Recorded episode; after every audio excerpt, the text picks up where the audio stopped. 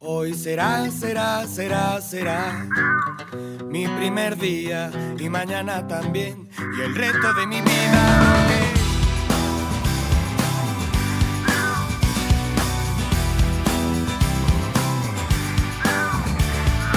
Hoy le he ganado la batalla a la montaña de la ropa sucia. Hoy, hoy, ninguna tarea me asusta.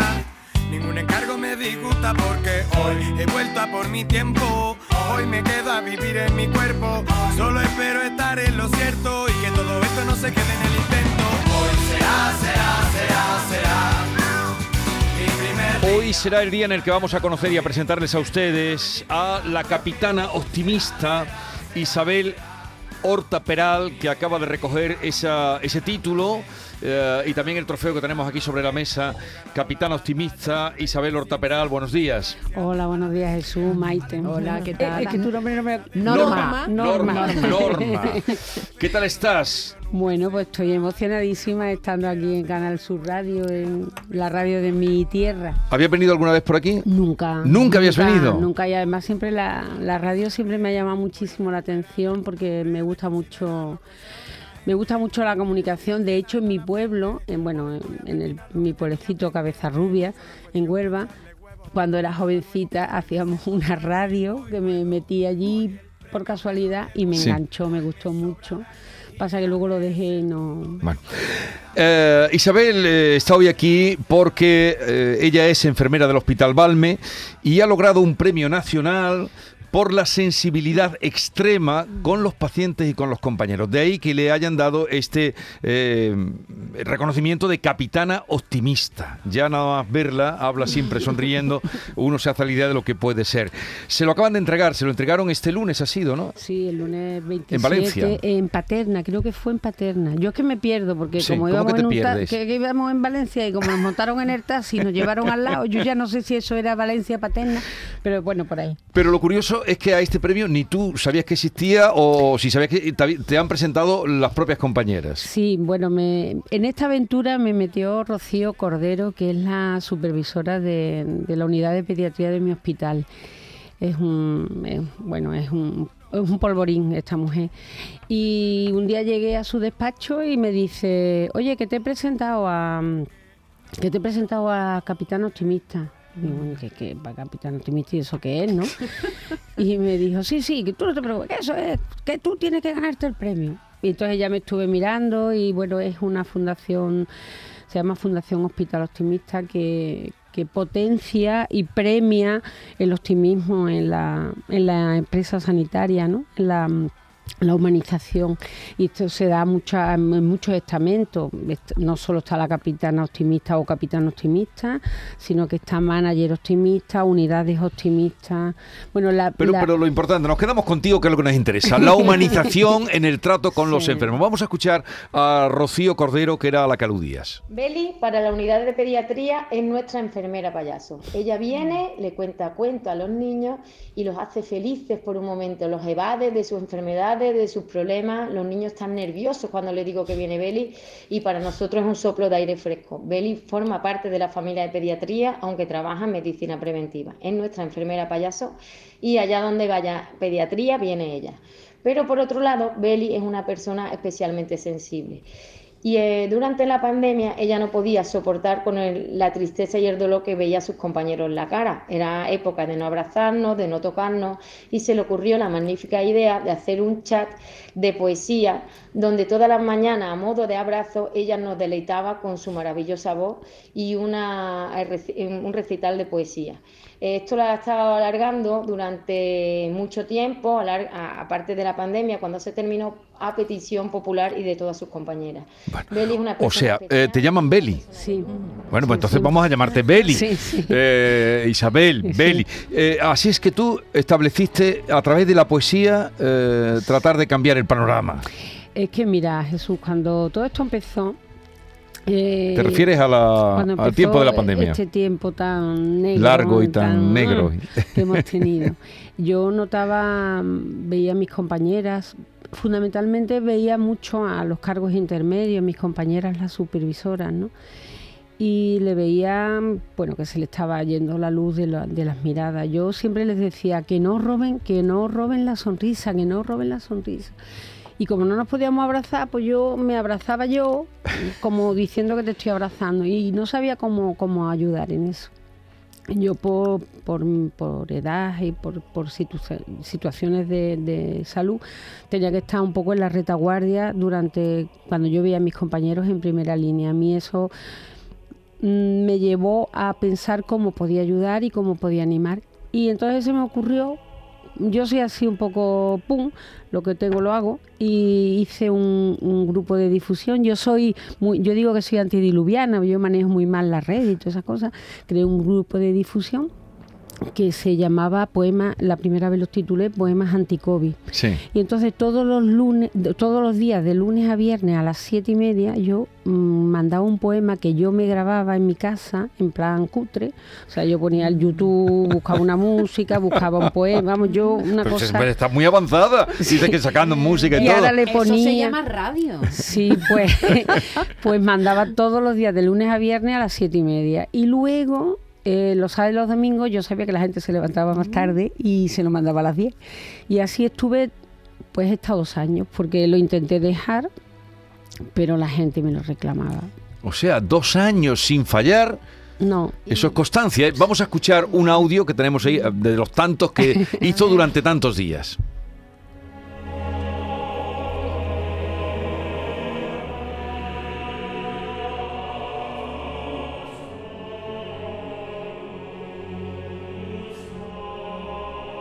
Bueno, lo teníamos por ahí, pero no lo encontramos ahora. Pero en fin. ¿Recuerdas era- alguna, Abel? ¿Y te habrá quedado Es alguna? que no, porque bueno, ¿Qué quieres? ¿Que hay- encima la No, sepa de memoria? no puede ser, no, lo ¿por qué tenemos. no? Perdón, lo tenemos, ver, lo tenemos. lo tenemos. Esa- Clara Janés.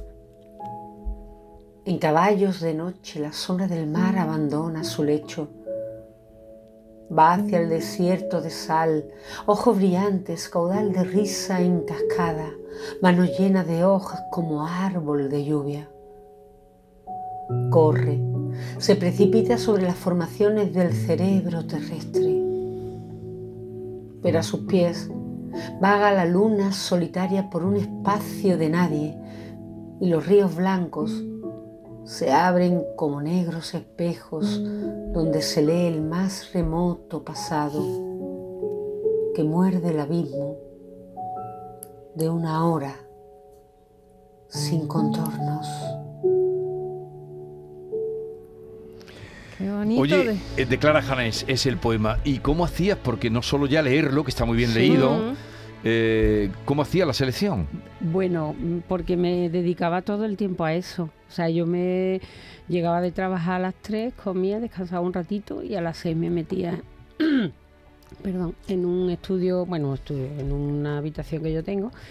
Y, yo me en el baño se tiene muy el baño tiene muy buen sonido, ¿lo sabes? No, no lo sabía. Sí, Y los me- cuartos de baño son fantásticos me- para eso. Y me metí allí, había poemas que me costaba muchísimo, fijaros, uno que siempre me costaba mucho y puede parecer mm, que no, es, es Platero y yo. Platero y yo, Hombre, porque, bueno, porque Platero y yo tiene- parece fácil, pero, pero no lo es es. muy no difícil. lo De es, leer, sí, dándole- sí. Sí. Y entonces preparabas tú el poema Sí, y así. a la- por la- mañana, antes de irme a trabajar, pum, Lo mandaba. De hecho, había, había veces que me pasó alguna vez que por lo, bueno, que, o que no lo mandaba. Me- un día me pasó cuando ya nos abrieron las puertas y nos dejaron irnos, yo me fui al campo porque soy mucho de naturaleza y de andar. Pues no quise mandarlo, porque era un domingo, no quise mandarlo a, la- a, a las 10 porque estaba en mitad del campo, Sí. toda- que lo mandé por la tarde. Bueno, toda la gente, ¿te ha pasado algo tan mala? Isabel, ¿a- ¿con quién te has encontrado en la entrega de premios de, de la Fundación Esta Optimista? ¿Con qué gente te has encontrado? Bueno, mira, mm, no te podría decir nombre, pero sí te. Bueno, está Chelo Ar- Artero, creo no, que pero es. no, no los nombres, sino qué tipo de gente. Bueno, pues te- eso te iba a decir, que te lo iba a describir. Pues me he encontrado lo que yo describo como una, como, como las aguas subterráneas, porque yo pienso que la bondad, el, las buenas noticias, todo eso son como aguas subterráneas, que parece que no están porque tú miras y no ves el agua, pero sin embargo está ahí porque la vida mm, florece, hay árboles, hay flores, hay tal.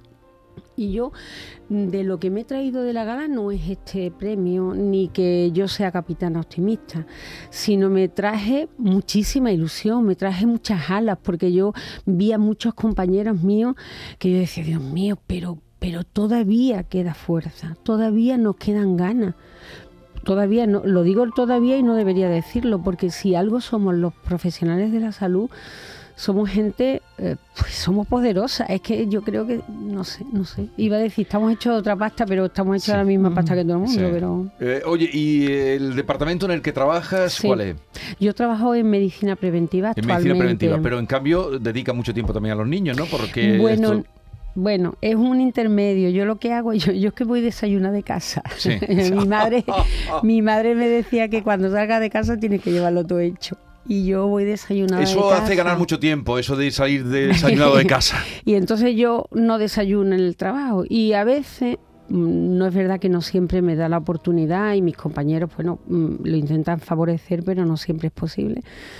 Yo subo a, a la, a la ala de pediatría cuando Rocío a lo mejor me llama y me dice, Sí. mira, eh, que hay una niña que ha debutado con una enfermedad y está la chiquilla un poco así, de aquella manera, pues yo subo, súbele y le cuentas un cuentecillo tal. Yo estar, yo, si yo fuera por mí, de verdad, Maite, y Norma y Jesús, yo, mm, yo estaría todo el día recorriendo el hospital, no solo a pediatría, porque yo no creo que esto sea una parcela solo de pediatría, es un, es, porque los abuelos a mí me, bueno.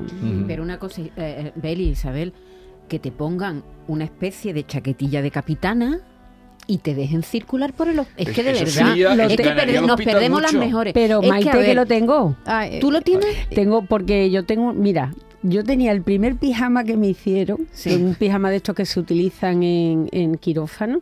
Tengo una amiga que me lo hizo con concha de consultas externas de Balme, me hizo con, con goma eva. Sí. Ahí me duró un tiempo. Luego tengo una amiga, Inmaculada Delgado, que es una artista, y me pintó un pijama como ese, me Sí. lo pintó. Luego me ha pintado un pijama blanco en el que pone detrás Capitana Optimista.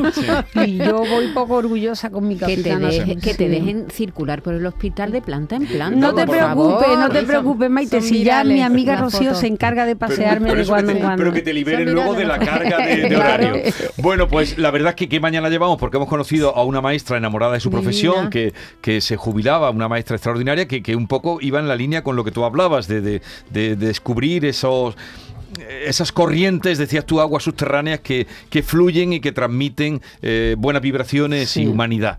Eh, Norma, querías hacerle Le- un cuestionario a eh, Beli, ¿no? Beli Uy, Horta Peral, para conocerle un poquito mejor, le voy a someter un breve cuestionario al que he venido a denominar cuestionario optimista. Empezamos, sabemos que es buena enfermera, pero como paciente, ¿cómo es? Soy bastante mm, tranquila. No, no suelo, no, de normal no suelo exigir mucho. No suelo exigir nada, vaya. y se toma la Me medicación. dejo, me dejo, me dejo hacer. Mira, te lo cuento para que lo entiendas rápido. Yo tengo, llevo un stent que se llama Muellín. Yo le he Mm. puesto mi nombre y se llama Muellín. Cuando yo me estaba haciendo el cateterismo, el, el médico que me lo estaba poniendo me dice, ¿qué, qué te- ¿de qué te ríes? Y es que estaba mirando una pantalla, bueno, la pantalla, el monitor, donde se estaba, yo creo que tenía una experiencia que nadie ha tenido, que es sentir mi corazón y ver mi corazón latir a la misma vez. Ujú. Eso es precioso. Hombre, no digo que se haga todo el mundo un cateterismo porque Sí. está feo, ¿no? y es caro y toda esa cosa, pero bueno. Y él me preguntó de qué me reía y era yo estaba viendo mi corazón y me sonreía porque por entonces yo quería montar una exposición de fotos y digo, no, porque me está dando una idea y me dice, yo no me puedo creer. El otro callado, sacó la cabeza y me dice, yo no me puedo creer que yo te esté haciendo un cateterismo y tú estés pensando en fotografía. Y yo le respondí, mira, estoy desnuda, boca arriba, con los brazos abiertos, esta mano con una vía, la otra tú me estás poniendo el stent. Es que mi corazón literalmente está en tus manos, yo no puedo ya, hacer nada. no, depende ya de mí, está en tus manos, en estoy en otra cosa. estoy no, sé, en canal. no sé si te describe cómo Oh, soy. Un so- una sonrisa, un poema deberían figurar en la receta del médico. Siempre. Empática se nace, se nace, se aprende. Bueno, yo creo que a- puede ser que tú seas de una manera determinada, pero sí se va aprendiendo un poco. La vida te va haciendo cambiar. ¿Has llorado por algún paciente? por muchos pacientes. ¿Alguna vez se vio en la tentación de llevarse el paciente a casa a cuidarlo? bueno, a lo mejor no llevármelo yo a mi casa, pero sí cuidarlo luego. El fotógrafa, una imagen vale más que mil palabras, las palabras también son Uy, importantes. las palabras son muy importantes, pero hay que saberlas decir. Sabemos que el Balme es famoso además de porque es el, el pri- primer hospital andaluz distinguido como hospital seguro eh, por los caminos de Santiago. ¿Alguna eh, usted lo ha hecho con Los paciente dos.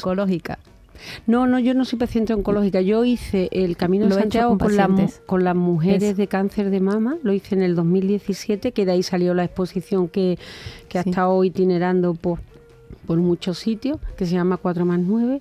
Y luego también la he hecho con Corazones en Camino, varios años. Mm. Me refería que con 13 Sí. pacientes oncológicas, Ah, con ¿no? Que usted 13, no con- ah, vale, vale, vale, sí, con- y sí, para terminar... 4 ¿con más qué- 9, ¿no? Sí, por eso sale de ahí.